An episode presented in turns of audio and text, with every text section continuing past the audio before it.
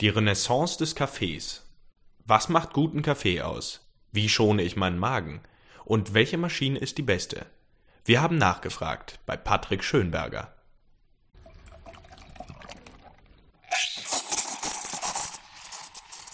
Herr Schönberger, Sie haben jahrelang als IT-Manager in großen Büros gearbeitet. Dann haben Sie sich eines Tages mit dem Thema Kaffee selbstständig gemacht. Zuerst mit Beans and Machines. Seitdem versorgen Sie Büros mit Kaffee und Kaffeemaschinen. Vor zwei Jahren haben Sie außerdem Schönbergers Kaffeebar in Wien eröffnet. In Bezug auf das Thema Kaffee, was ist Ihre Mission? Meine Mission ist, ist Kaffeekultur, zumindest Kaffeegenuss wieder in die Büros zu bringen, die die schätzen, Freude zu bereiten am Ende des Tages. Die Leute freuen sich, ich bin nicht nur Lieferant. Ich komme rein und mach der Kaffee ist da. Gerade die Umstellungsphase, wo es einfach wieder schmeckt, ist eine hochemotionale Geschichte. Das ist, das ist spontanes Feedback. Das ist ja das Schöne in der Gastronomie. Du machst was und du siehst sofort, wenn der trinkt, das passt und sagst, boah. Und das ist meine Mission, Vision, ja. Und es funktioniert. Wenn Sie sagen, es funktioniert, was glauben Sie denn, wie sich der Umgang mit Kaffee verändern wird? Es gibt ja zum Beispiel auch große Konzerne, die Kaffeesysteme wie Nespresso auf den Markt bringen. Können wir trotzdem von einer Renaissance des Genusses oder sagen wir mal von einer Renaissance des Kaffees sprechen?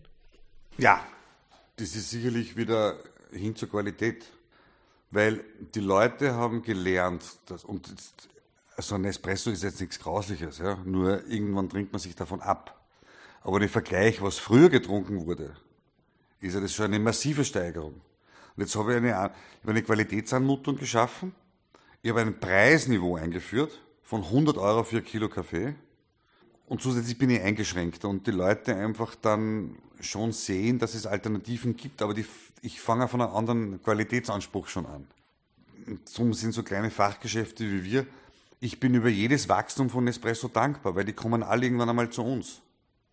Und darum ist es die Renaissance von Qualität, wobei die Frage ist überhaupt, ob Renaissance, es ist im Prinzip, jetzt entsteht zum ersten Mal Qualität. Und das ist das Schöne am, am, Geschmack. Das sind einfach Reisen, auf die man sich begibt, wenn man es will. Dann reden wir nochmal über Qualität. Viele Leute schränken ihren Kaffeekonsum irgendwann ein, weil sie Magenprobleme bekommen. Das liegt angeblich gar nicht am Kaffee selbst, sondern nur an einer schlechten Röstung. Das Heilmittel dagegen soll eine sogenannte Trommelröstung sein. Wie funktioniert denn eine Trommelröstung? Trommelröstung wird einfach die Säure langsam abgebaut im Zuge des Röstvorgangs und teilweise in Röststoffe umgewandelt und dadurch ist der Kaffee magenverträglich und magenschonend. Während bei einer Industrieröstung das Ganze in zwei Minuten passiert und sehr viel Säure in der Bohne bleibt, die man im ersten Schritt nicht schmeckt, aber spätestens im Magen spürt, wenn man einen empfindlichen Magen hat. Nächste Frage, wie unterscheidet sich eigentlich der Filterkaffee vom Espresso? Der Filterkaffee schmeckt zwar dünner, hat aber doppelt so viel Koffein wie jeder Espresso weil das Koffein ist ein völlig geschmacksneutral und beim Filterkaffee besteht viel mehr Zeit, das Koffein auszuspülen, während beim Espresso die 25 Sekunden das da sind, um irgendwas aus der Bohne rauszuholen.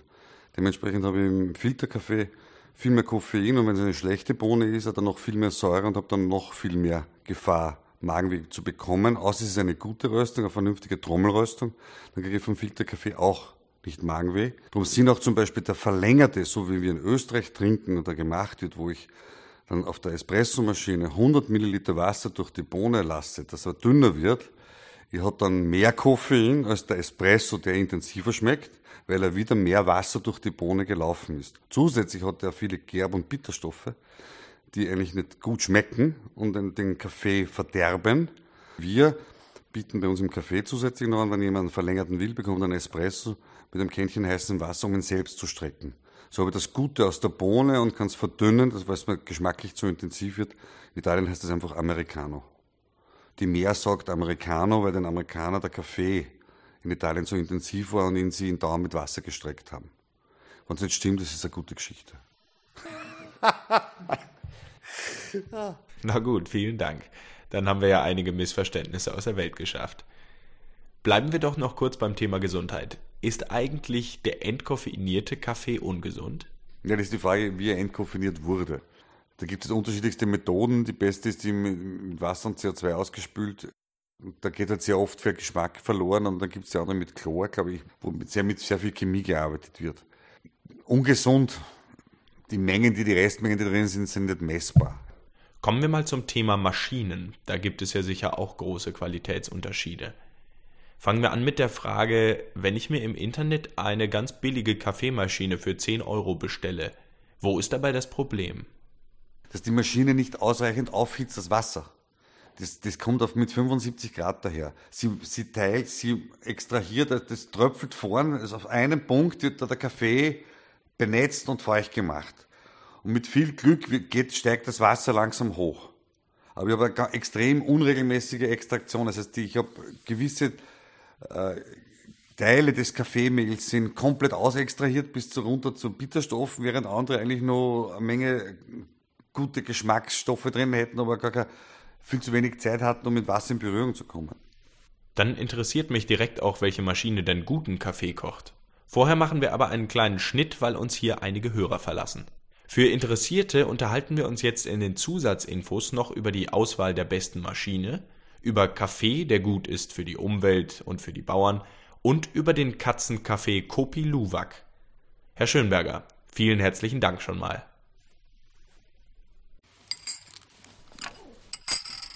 Kommen wir gleich zu der Frage zurück. Welche Kaffeemaschine ist denn die beste? Das kommt auf die Anwendung drauf an. Die Easypads in einem Büro, also wenn man unterschiedliche Sorten trinken will die ganze Zeit, dann ist natürlich das leicht, weil da habe ich einfach einzeln verpackte Kaffeeportionen. Zusätzlich äh, ist es leicht in der Abrechnung, wenn es eine gibt. Ich habe auch natürlich weniger Schmutz, weil ich habe nie, in, das Mehl ist ja verpackt in Papier. Das heißt, ich habe, es ist nie Kaffeemehl liegt herum. Da kriege ich sehr, sehr schöne Kaffees. Ich habe eine Siebträgermaschine mit einer sauberen Mühle erzielt freilich beim Espresso das schönste Ergebnis, weil es ist nur immer frisch gemahlen. Wenn die Mühle sauber ist. Das sind einfach dann Grundbedingungen. Weil ich habe lieber einen Kaffee aus einer Easypad-Maschine als einen frisch gemahlenen Kaffee aus einer verschmutzten Mühle und auf einer dreckigen Maschine. Natürlich sind die großen Siebträgermaschinen noch immer das Nonplusultra, was die Kaffeeextraktion betrifft. Die haben den gleichmäßigsten Druck und die vernünftig dimensioniert ist, habe ich genug Wasser, bleibt die Wassertemperatur stabil, aber ein wunderschönes Ergebnis in der Tasse, wenn ich damit umgehen kann. Zum Thema Kaffee als Pflanze. Welche Pflanzensorten sollte man eigentlich kennen?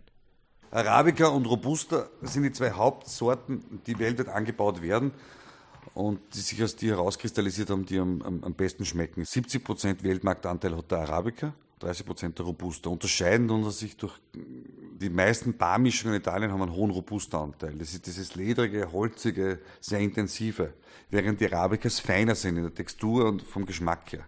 Ich habe ein bisschen was aus Ihrem Kaffee-Blog gelesen. Den findet man auf Ihrer Homepage unter www.schönbergers.at.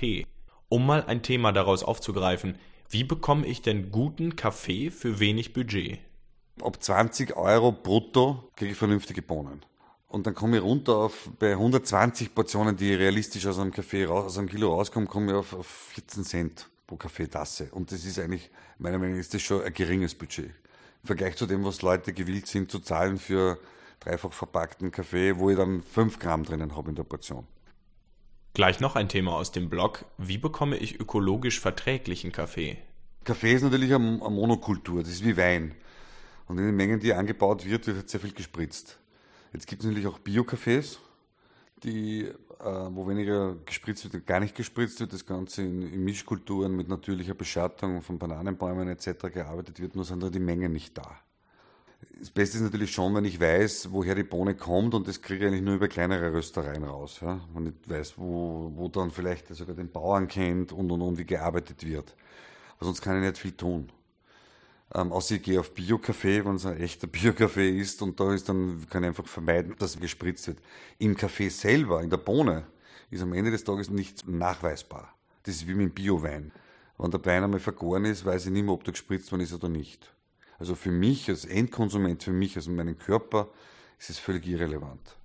Jetzt noch ein Thema, das mir persönlich sehr wichtig ist. Wenn man sich die Anbaugebiete des Kaffees anschaut, dann fällt sofort auf, das ist Südamerika, das ist Afrika, Südostasien, also alles Regionen der Erde, die tendenziell sehr arm sind, wo es an Bildung fehlt, um dem Kreislauf der Armut endlich zu entkommen. Da ist so ein Exportprodukt wie Kaffee natürlich eine tolle Sache, weil es erstmal Geld in das Land bringt. Allerdings, wenn man sich dann wieder die Arbeiterlöhne anguckt, die liegen im Schnitt bei 5% des Kaffeepreises. Wenn ich hier in Österreich also einen Euro für Kaffeebohnen ausgebe, kann ich davon ausgehen, dass 5 Cent davon bei den Arbeitern ankommen. Das ist bitter. Weil das Geld, was den Arbeitern fehlt, das wird dann ja wiederum nicht investiert in die Bildung der Kinder, und so kommt man nicht raus aus der Armutsspirale. Was kann man denn da machen? Wie kann ich dafür sorgen, dass bei dem Kaffee, den ich kaufe, mehr Geld bei den Arbeitern ankommt? Bringt es zum Beispiel was, Fairtrade-Kaffee zu kaufen? Fairtrade ist in dieser Branche sehr umstritten, die Organisation. Weil die Bauern müssen einzahlen, um teilnehmen zu können. Detto auch die Röster, um das Logo zu verwenden zu können. Ähm, Fairtrade bietet den Bauern einen fixen Preis an. Was gut ist, aber blöd ist, wenn ich bessere Qualität habe. Dann würde ich woanders mehr bekommen. So passiert es, dass die dann ihren Kaffee am Weltmarkt verkaufen und die billigeren Sachen bei Fairtrade. Fairtrade-Kaffee scheidet also aus. Was kann ich als Einzelner stattdessen tun? Entweder ich gehe auf diesen sogenannten Fairtrade-Kaffee, wobei ich persönlich Abstand halte. Ich würde dann eher wirklich, wenn ich gezielt, wenn mir das so ein Anliegen ist, dann würde ich gehen in ein Fachgeschäft und sagen, welcher von den Kaffees ist direkt gehandelt. Einfach auf Direct Trade zu bestehen und zu fragen. Und viele kleine Röster haben das im Programm. Am Ende kommen wir noch zu etwas Kuriosem. Aus dem Film Das Beste kommt zum Schluss ist der Kaffee Kopi Luwak bekannt. Da lacht Morgan Freeman über Jack Nicholson, weil er diesen Kaffee trinkt, der aus dem Kot von Katzen gemacht wird. Das heißt, die Meerkatze frisst Kaffeekirschen und scheidet dann die Kaffeebohnen wieder aus, die dann zu Kaffee weiterverarbeitet werden. Ist dieser Kopi Luwak wirklich zu empfehlen? Es gibt ja jetzt in Nordthailand mit Elefanten, die natürlich vom Umsatz her, die, die scheißen ein bisschen mehr, dadurch habe ich mehr Durchsatz, beim, äh, mehr Ergebnis.